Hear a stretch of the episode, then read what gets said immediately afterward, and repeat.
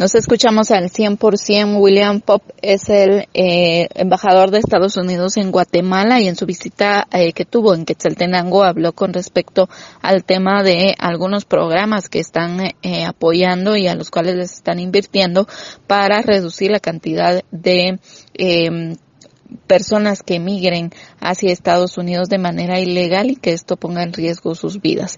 El embajador hace referencia a estos programas y proyectos con los que trabajan para grupos eh, vulnerables a migración. Proyectos económicos, uh, principalmente grupos de mujeres que están haciendo sus propios negocios, produciendo comida, produciendo artesanales, uh, mucho tipo de actividades económicas para que ellas tienen uh, alternativas económicas para sus familias y para ellas mismas.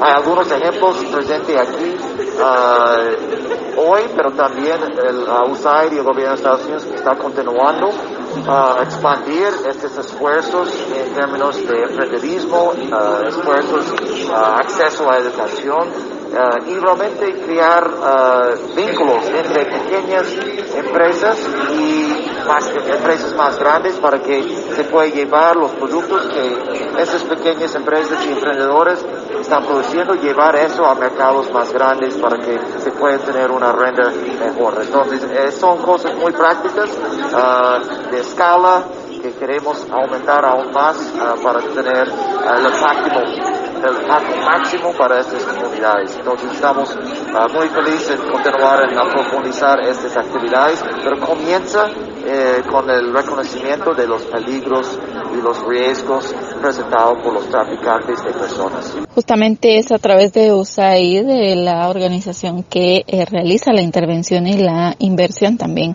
en este tipo de proyectos en Guatemala. Con esto vuelvo a cabina, como nos escuchamos.